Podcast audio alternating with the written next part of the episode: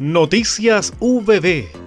Lo más importante del acontecer universitario a continuación.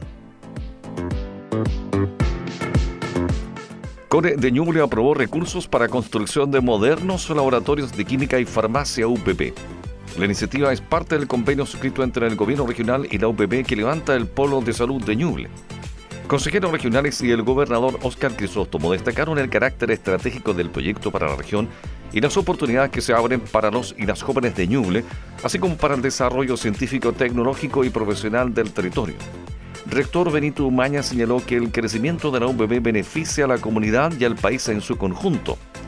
En votación unánime, el Consejo Regional de Ñuble, presidido por el gobernador regional Oscar Crisóstomo, aprobó 866 millones 250 mil pesos que se suman a fondos institucionales para la construcción del edificio de laboratorio de la carrera de Química y Farmacia, que deberá iniciarse durante el último trimestre de este año. La obra considera una superficie de 1.240 metros cuadrados en dos pisos por una inversión total de 3.477 millones de pesos. Lactancia humana, migración y repercusiones en el estado nutricional del o la lactante es el nombre de la ponencia presentada por el académico del Departamento de Nutrición y Salud Pública de la FAXA. En el marco de las cuartas jornadas sobre lactancia materna realizadas en la Universidad Técnica Particular de Loja, Quito, Ecuador, el doctor Eduard Mauri, especialista en nutrición clínica pediátrica y académico de la Facultad de Ciencias de la Salud y de los Alimentos, ofreció una exposición magistral denominada Lactancia humana, migración y repercusiones en el estado nutricional del o la lactante. En la última reunión del Consejo Nacional de Decanos y Decanas de la Facultad de Educación de las universidades pertenecientes al CRUCH, la doctora Fancy Castro fue elegida como representante de una de las tres vicepresidencias territoriales.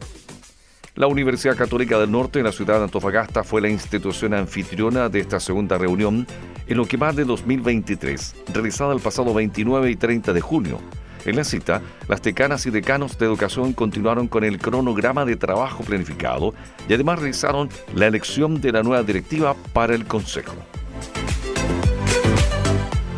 Un total de 25 niños y niñas desde los 7 a los 12 años de edad provenientes de distintas comunas de Ñuble e incluso de la región de Maule participaron en taller de programación Scratch que se realizó entre el 10 y el 14 de julio recién pasados en los laboratorios centrales del campo Fernando May Chillán. El propósito de esta actividad fue que niñas y niños den los primeros pasos en pensamiento computacional, según explicó la académica del Departamento de Ciencias de la Computación y Tecnología de la Información de la Facultad de Ciencias Empresariales, sede Marcela Pinto. El desarrollo de este pensamiento permite una mejor comprensión de los problemas, un desarrollo de pensamiento lógico y la creatividad, entre otras muchas cosas. Los colegios participantes fueron liderados por los de la comuna de Chillán con un total de 19 establecimientos, 76%, seguido por tres colegios de Talca, 12%, dos de Chillán Viejo, 8% y uno de Coihueco, 4%. El lunes 17 de julio, la Dirección General de Planificación y Estudios presentó al Consejo Académico los resultados del análisis comparativo de indicadores agregados de la UPB en relación a otras universidades, elaborado a partir de los datos provenientes de fuentes externas para asegurar su comparabilidad. La directora, doctora Carolina Leighton Pávez, precisó que el estudio se realizó en el marco de los objetivos institucionales de aseguramiento de la calidad y mejoramiento continuo de cara al proceso de acreditación 2024 y también como parte de la actualización del diagnóstico para el próximo ajuste al Plan General de Desarrollo Universitario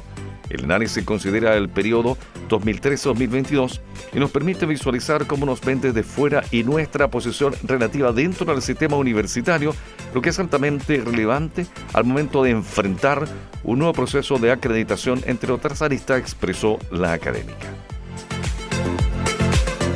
Hemos presentado Noticias VB